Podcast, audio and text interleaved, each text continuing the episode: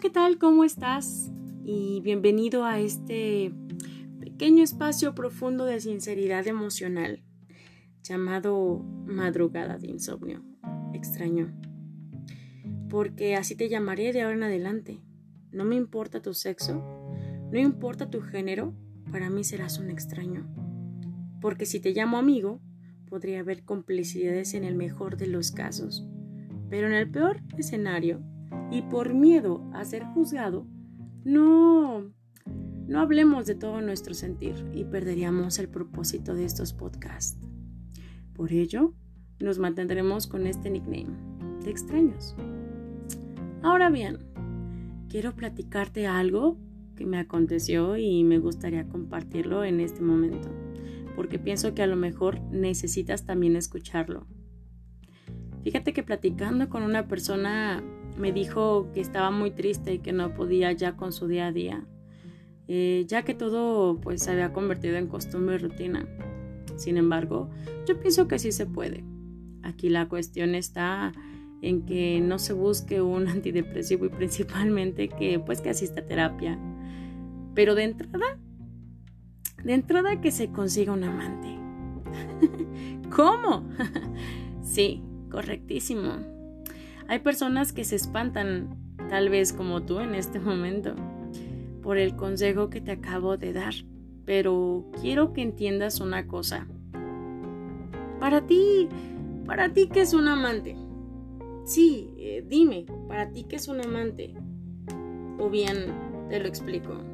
Fíjate que amante es lo que nos apasiona. Es lo que ocupa nuestro pensamiento antes de quedarnos dormidos. Y es que también hay quienes a veces no nos dejan dormir, ¿cierto? Nuestro amante es lo que nos vuelve distraídos frente al entorno, lo que no nos deja saber que la vida tiene motivación y sentido. A veces a nuestro amante lo encontramos en una pareja, pero, pero también solemos hallarlo en la literatura. Nos lo encontramos en la música, en el cine, en el teatro, fotografía, política, deporte, en el trabajo cuando es vocacional. En la necesidad de trascender espiritualmente también lo podemos encontrar. En la amistad, en la buena mesa, en el estudio, en viajar o en el obsesivo placer de un simple pasatiempo. En fin, es alguien o algo que nos pone de novios con la vida, vaya, que nos aparta del triste destino de durar. ¿Y qué es durar? Durar es tener miedo a vivir, es dedicarse a espiar cómo viven los demás, es tomarse la presión arterial todos los días. Es prácticamente tomar remedios multicolores. Es deambular por consultorios médicos buscando una alternativa. Es observar con decepción cada nueva arruga en la piel. Es cuidarnos del frío, del calor, de la humedad, el sol y de la lluvia. Durar es postergar la posibilidad de disfrutar hoy todo el día.